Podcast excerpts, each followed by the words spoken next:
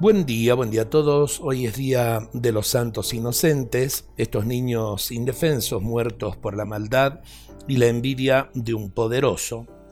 ¿Cuánta gente muere y sufre hoy por las ambiciones de algunos que solo piensan en su bienestar, en sus intereses personales, en su cuota de poder?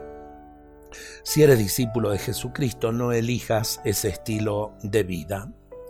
Aunque no tengas muchos bienes ni mucho poder, es posible que a veces te encierres solo en tus intereses y necesidades, como si a tu alrededor no existiera un mundo de dolor, de miseria, de injusticia. No elijas esa indiferencia indigna, porque esa no fue la opción del Hijo de Dios.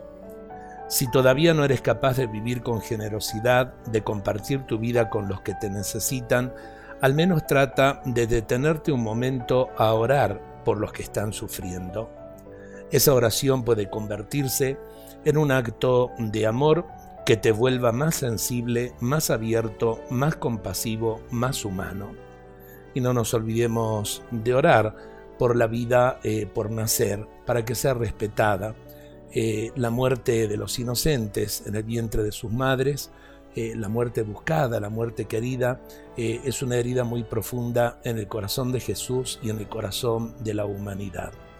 Oremos para que haya valentía para enfrentar eh, la vida y, enfrentarla con amor, enfrentarla realmente desde un corazón valiente. Dios no desampara a aquel que opta por la vida. Dios nos bendiga a todos en este día.